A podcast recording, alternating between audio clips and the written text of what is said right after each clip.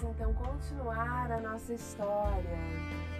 Depois que Sita, Rama e Lakshmana foram então para a floresta, né, viver os seus 14 anos de exílio, a cidade de Ayodhya ficou pura tristeza, né, puro inconformismo também. As pessoas não se conformavam com aquela situação e o rei da Charata, como já havia previsto, né, como ele já havia intuído, né, ele, depois de alguns dias, a princesa foi forte o suficiente para levar a vida dele embora. Então o rei morre e Bharata, que segundo os desejos da Kaikei, então seria o então rei, ele ainda não sabe de nada, ele está lá na cidade do avô, né? E ele ainda não sabe de todo o acontecido e nem da morte do seu pai. E um dia ele acorda num processo intuitivo com uma tristeza, uma dor no coração muito grande, não entende o porquê. Né? Então eles regressam a, para Ayodhya, né? e nesse momento o pai dele já havia falecido.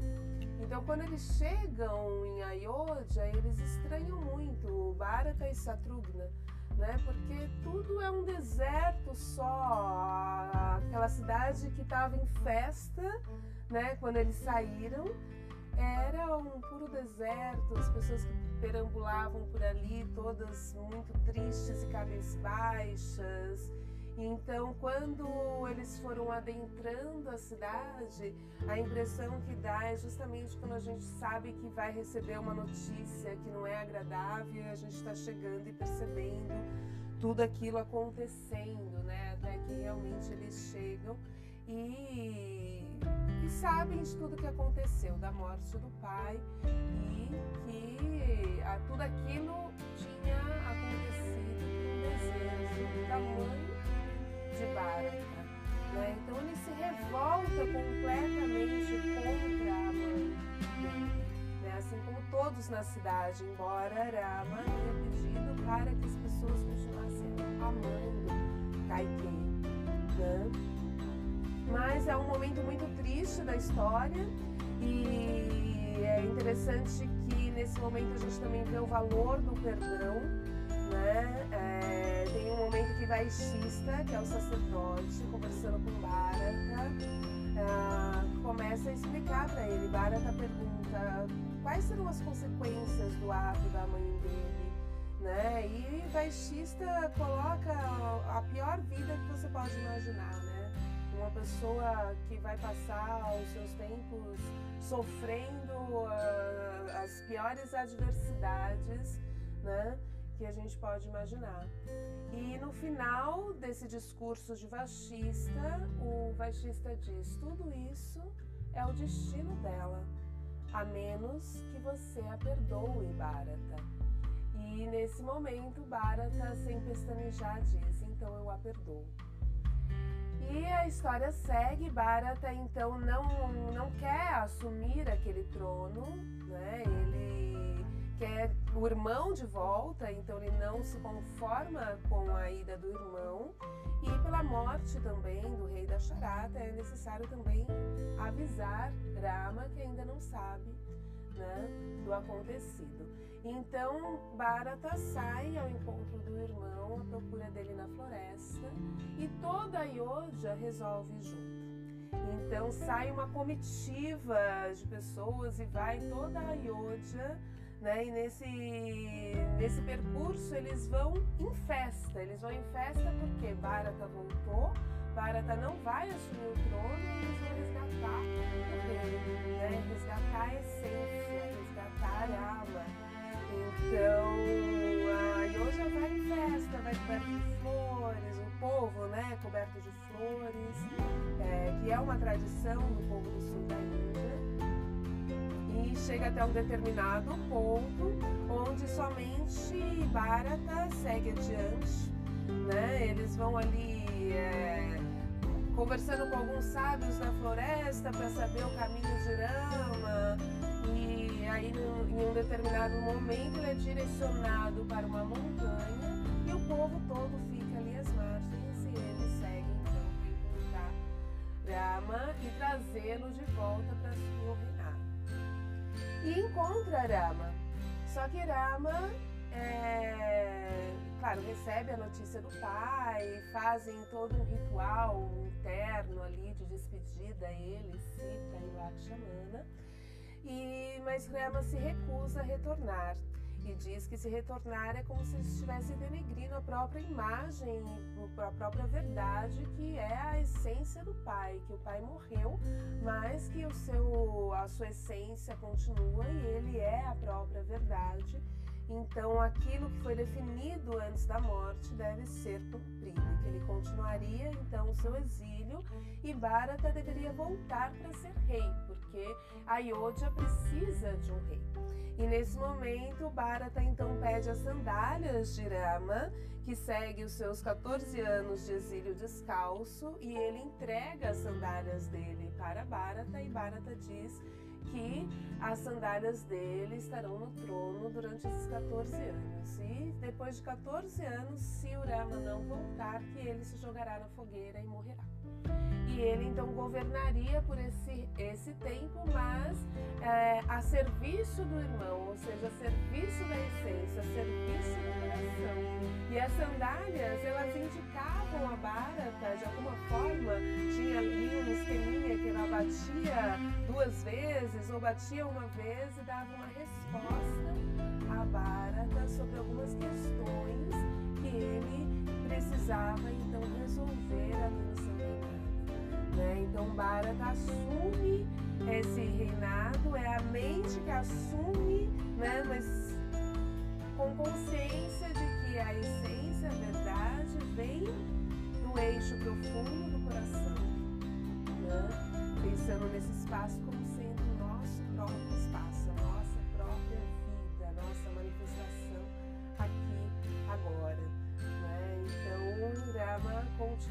continua o seu exílio e Bharata volta, mas volta com essa posição. Eu estou reinando, né? Por enquanto, enquanto você cumpre então a sua obrigação e mesmo assim esse reino ele vai ser comandado meio que indiretamente por Rama a partir das suas sandálias que diziam ali a Bharata o que fazer. Né? E toda a cidade de Ayodhya então se veste de eremita, assim como Rama, Lakshmana e Sita na floresta, eles começam a viver e se vestir e ter uma vida, mesmo dentro da cidade, uma vida de eremita por todos os 14 anos que Bharata, que Rama então vai ficar na floresta. E nesse ponto, Rama percebe que onde eles estão, ali ele tinha uma casa, Lakshmana, que é esse poder criativo, essa capacidade de realização, fez uma casa para eles, ele conseguia todos os recursos que precisava para uma vida ah, confortável, vamos dizer assim, sem luxo, mas uma vida digna, ele conseguia todos esses recursos na floresta. Né? Então eles tinham ali uma residência, já estavam bem estabelecidos nesse momento. Mas mesmo assim, Rama acredita que ali eles estão muito próximos a Ayodhya, né? então ele resolve adentrar um pouquinho mais na floresta. Essa floresta significa os nossos enfrentamentos, né? porque para uma evolução pessoal, muitas coisas nós precisamos enfrentar na vida. Então, e aí quanto mais profundo você chega nesse enfrentamento, naturalmente mais próximo às sombras que existem ali, que você precisa então enfrentá-las, elas começam a ficar mais fortes e mais evidentes. Né? Então, esse primeiro ponto, da, essa primeira parte da floresta é uma floresta bem encantada, uma floresta bonita, onde todos os recursos estão disponíveis e à medida que eles vão adentrando então cada vez mais profundo na floresta, eles vão entrando de encontro à terra dos rakshasas, né, que representam as nossas angústias, os nossos medos, as questões que são mais profundas e, e mais difíceis de serem encaradas. Muitas vezes a gente para antes fica no arzinho fresco da floresta e tudo aquilo que é uma coisa que a gente tem que enfrentar dentro da gente, a gente começa a colocar a culpa no que está fora. Né? A mente ela usa de alguma forma esses recursos. Mas Rama precisava então descobrir a sua própria natureza. Para descobrir a sua própria natureza, ele precisava enfrentar Ravana, o rei dos demônios. Né? Precisava então enfrentar a sua mais profunda sombra. Então eles vão e vão adentrando a floresta e como insights vão encontrando alguns sábios. Um desses sábios é Gurra e Gurra presenteia eles, presenteia Sita com um colar, presenteia também Rama com algumas setas. Né? Rama é um arqueiro né? E essas setas são setas especiais. Porque todo esse movimento que está acontecendo, essas pessoas que se aproximam e tudo isso, na verdade está, de alguma forma, direcionando Rama para Dandaka, que é a terra do Rakshasa, é a parte mais profunda, mais é, medonha, vamos dizer assim, da floresta. Né? E ao mesmo tempo estão dando recursos para que ele possa cumprir o seu papel lá dentro, que é né, destruir a raça Rakshasa, tentar de alguma forma é, banir esses demônios da floresta. Então Gurra, nesse momento, recebe eles, eles passam por um tempo ali e Gurra dá algumas setas para ele. E essas setas são setas especiais, setas para matar demônios né? E eles seguem caminho no dia seguinte e Sita até fica um pouquinho constrangida porque ela diz: Não carregues a guerra contigo, por que vai carregar setas para matar demônios se nós não estamos atrás de uma guerra? Irama diz para ela que a guerra vive dentro da gente, não é nada que vem de fora. Né? E que ele não tinha intenção de usá-las, mas que nenhum soldado se dispõe dos seus recursos. Aquele recurso deveria estar ali e realmente foi necessário, né, um recurso adiante.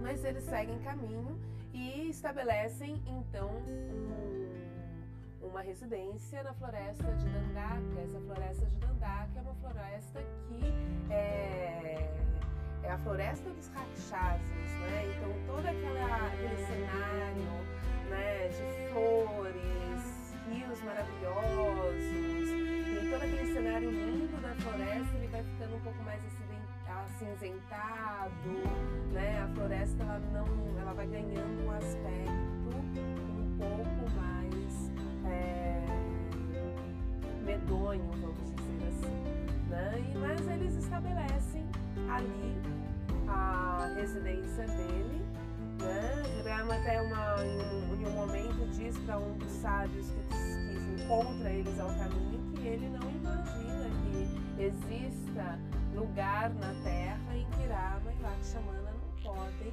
conhecer. Então ele meio que vai desafiando, né? Porque ele recebe também indicações que, olha, você está entrando num território Rakshasa, você está entrando num território perigoso, né? Então ele vai sabendo, mas enfrentando esse medo e estabelecem ali a residência. E em um determinado momento eles estão ali tranquilos e vem uma, uma rakshasa chamada Surpanaka. Surpanaka é a outra irmã de Ravana.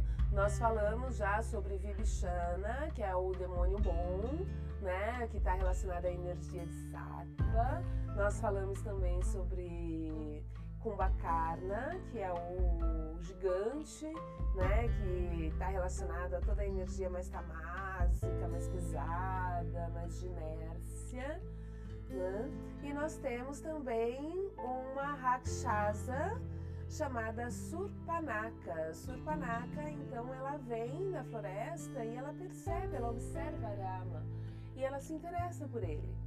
E aí ela vem e joga os seus encantos, mas ela é uma, um, uma rakshasa, um demônio muito horroroso, né? Descrito com orelhas gigantes, pareciam cestas, uma barriga enorme, né? E ela vem toda querendo jogar o seu charme para Rama e fala para ele que quer ele como esposo e que vai, eles vão ter uma vida de rei e de rainha lá em Lanka, né? Porque o irmão dela é o rei dos Rakshasas. E a Rama, nesse momento, muito educado, tranquiliza ela, mas olha, eu já sou casado, para você, uma, uma, uma dama da, da, da sua índole, não, uma outra esposa não seria interessante, né? Então, de alguma forma, Rama, ele é educado com ela, mas tenta dispersar e dispersar de uma forma a gente percebe que os rakshasas nesse ponto, eles tentam assim, olha, eles estão ali, então assim, é só nos envolver com eles como se fosse algo que você vai dispersando. Né? E ele tentou despistar ali Surpanaka e tal, e Surpanaka se voltou para Lakshmana. E aí Lakshmana também recusou ela e então ela atacou Sita. Né? Só que quando ela ataca Sita, Lakshmana então intervém ataca ela e corta-lhe um pedaço das orelhas. E isso deixou ela extremamente irritada. E aí ela volta para sua base, onde estava o exército de Kara. Né? Kara é um dos generais ali de de Ravana, que estava com seu exército de 14 mil rakshasas. E aí ela explica o que aconteceu, então o cara vai e leva o seu exército para atacar Rama, Lakshmana e Sita, com o objetivo de matar os três humanos que estavam ali e que, segundo o Surpanaka, é, atacaram ela sem que ela tivesse feito nada.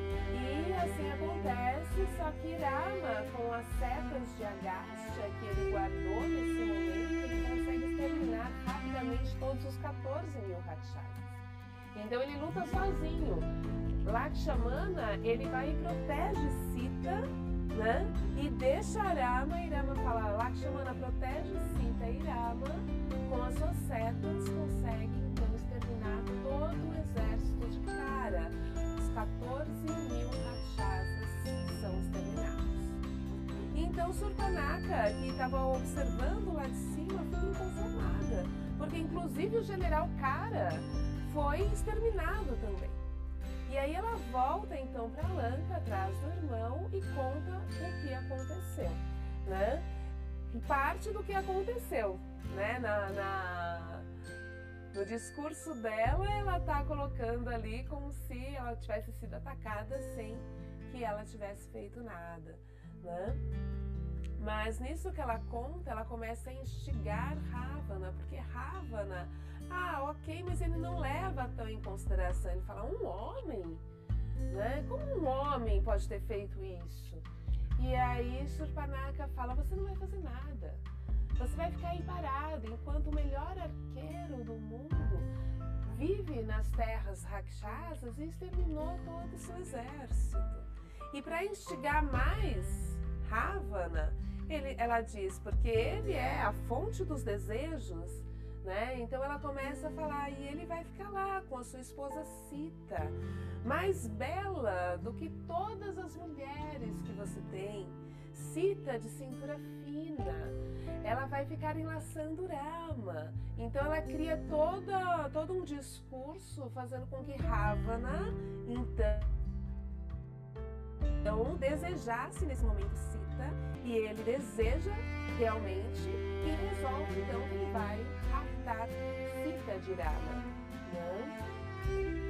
E no dia seguinte segue então na direção do seu tio. Os Rakshasas eles têm o poder da magia e ele segue e chama o seu tio Marisha e pede para o seu tio ajudá-lo. No princípio ele não queria ajudar, mas pouco a pouco Ravana convence ele de ajudá-lo e Marisha então internamente ele já resolve que ele vai se entregar à morte. Ele vai ajudar Ravana, mas ele vai morrer nesse ato. Ele faz até mesmo o seu funeral previamente, né?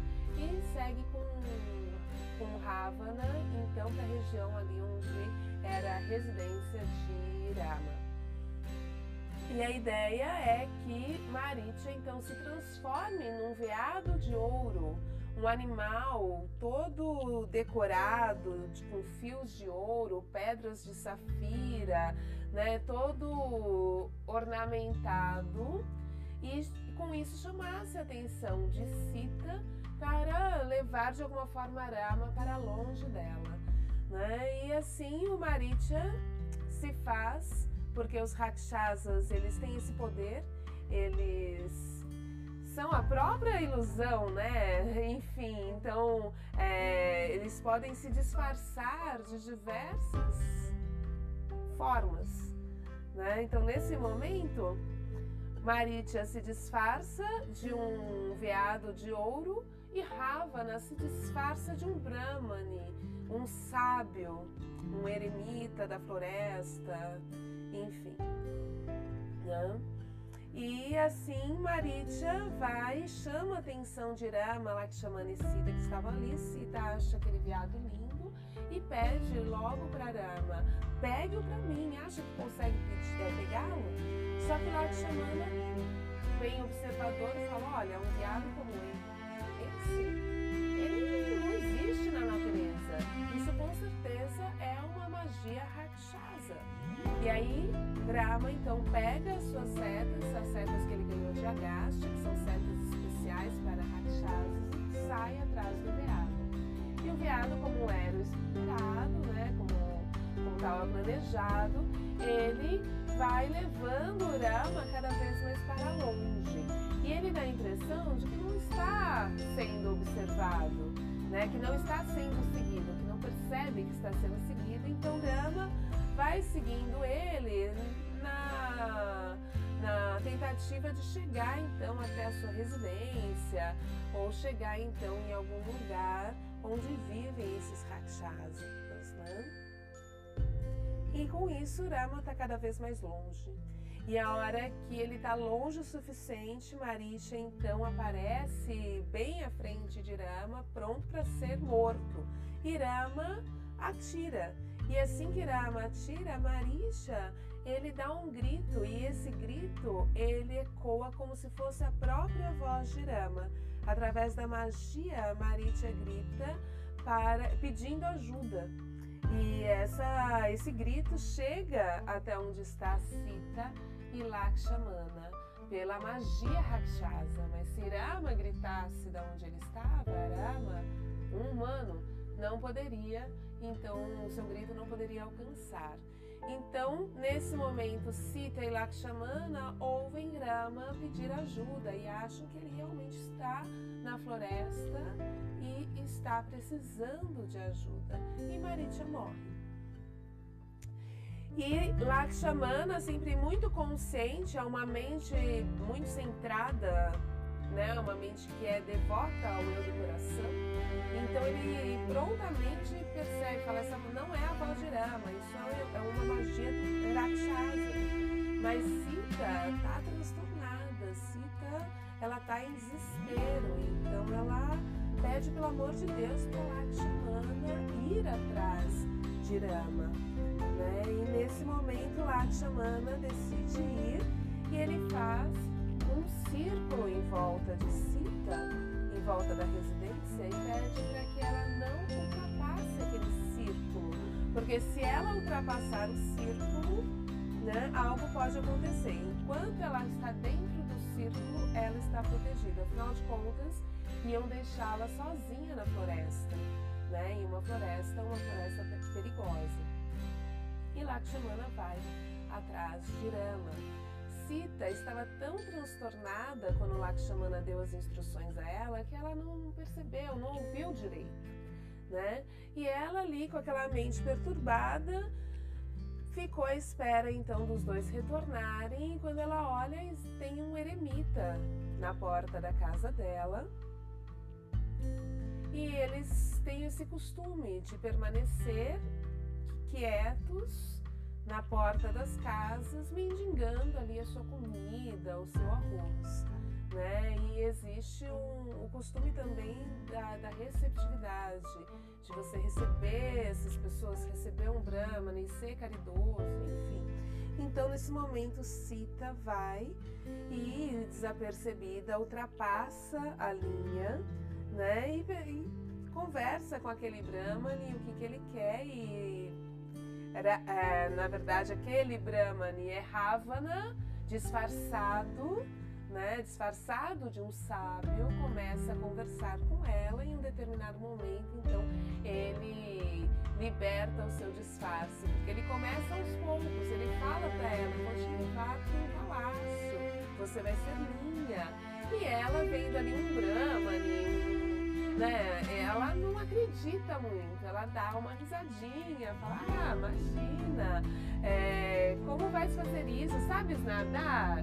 Porque ele fala que vai levá-la então para Lanka, né? Atravessar o mar, enfim. Então Sita não acredita muito, mas em um determinado momento ele fala, eu sou Ravana, o rei dos demônios. E então ele mostra, né, desfaz o seu disfarce e mostra a sua verdadeira característica. Né? Um homem mais alto que uma árvore com dez cabeças e rapta Sita, que em desespero tenta se libertar, mas não consegue. Né? Ravana tem um carro celestial que vem do céu, então rapidamente ele a coloca no carro e leva ela para Lanka. Nesse caminho tem um abutre que vem e tenta recuperar Sita, só que ele já é muito velho e esse abutre ele é amigo de Dasharata. Por isso que ele então ele dá a vida dele para tentar recuperar a Sita, é, lutando com Ravana. Só que não, não é suficiente. Ele cai e antes de morrer ele conta para Rama e Lakshmana o que aconteceu. Isso depois de um tempo, quando Rama e Lakshmana retornam então da floresta, né? É, e chegam e veem que a Sita não está mais ali, eles saem à procura dela e encontram esse abutre. E esse abutre, antes de morrer, né, ele conta então o que, que aconteceu, que Ravana a tinha levado. E Sita vai deixando pelo caminho alguns atributos, como o seu lenço amarelo, como o colar de burra, enfim, para na tentativa então de mostrar ali uma direção para onde ela estava indo.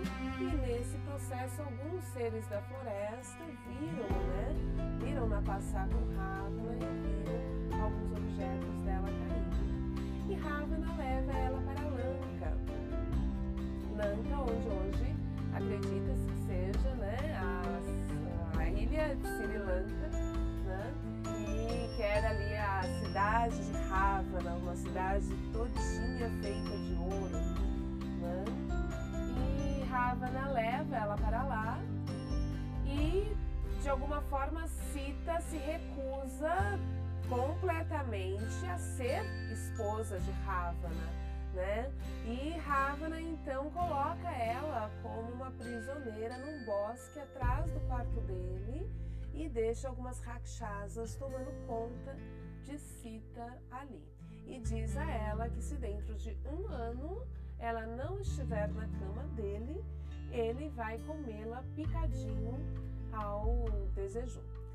Então Sita permanece prisioneira de Ravana nesse bosque. Ela não aceita ser esposa dele, ou seja, ela não aceita ter nenhum tipo de relação com ele. E ele, nesse momento, a aprisiona, então, dando, dizendo que o prazo dela é de um ano.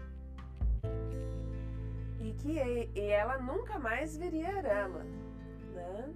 Então, é claro que nesse momento Rama não sabe exatamente onde é a cidade de Lanka, onde é, onde vive esse demônio, né? Esses demônios, é, vamos imaginar que essa cidade é algum lugar dentro da gente, dentro da nossa mente. Se fosse tão fácil, se a gente já soubesse onde é, a gente já iria lá e, e conseguiria atacar, né? Mas é algo que está em algum lugar no espaço da nossa mente, né? Que na Índia é localizada na cidade de Lanka. Sita ali fica aprisionada. Brahma, no céu de Brahma, observa tudo isso acontecer e chama Indra. Imediatamente diz: Sita não pode morrer e nem sofrer demasiadamente ali, aprisionada em Lanka. Então Indra se direciona a Lanka e ali ele leva a deusa do sono com ele. A deusa do sono estende o braço sobre Lanka, então todos dormem, inclusive as rakshasas que estavam cuidando de Sita, menos Sita. E Indra vai ter com Sita. A princípio ela não reconhece, mas ele diz: Sou Indra, você me conhece. E ele leva um punhado de comida para ela e diz: Se você comer isso, você não terá fome nem sede durante um ano. Porque um dos medos de Sita ali era de comer qualquer coisa, porque poderia estar envenenado, então ela se recusava, ela recusava tudo. Então ela comeu um punhadinho daquele alimento que Indra levou para ela, para que ela não tivesse sede nem fome durante um ano. E Indra a tranquilizou, porque seria estranho perceber, né, que Ravana não a molestou, né, não a obrigou a nada, né? Claro que raptou ela, mas deixou ela trancada lá no fundo enquanto ela não queria então se entregar a ele, de alguma forma ele não a obrigou. E Indra explica para ele que Ravana estava sobre uma maldição. E aí conta toda uma história que é bem comprida, a gente não precisa entrar nela agora, mas Indra explica para ele que Ravana não pode, então, é, ter nenhuma mulher que não o queira. Que enquanto Sita não quiser se entregar a ele, ele não poderá, então, obrigar e isso deixa traz uma esperança, né? Então assim essa passagem de Indra, né, chegando até Sita, trazendo alimento, trazendo essa informação a ela, representa as nossas esperanças, porque mesmo no fundo do poço, mesmo naquele lugar onde a gente acha que não tem mais solução, né? Sempre existe uma solução. Então, muitas vezes vencendo o tempo, tranquilizando a mente, né? A gente pode receber um insight, receber uma esperança. Então, essa passagem representa isso. Então, Sita fica um pouco mais tranquila e acreditando que ela vai ser resgatada por Rama, Rama vai vir, vai combater Ravana e a unidade será restabelecida. Então, assim segue a história.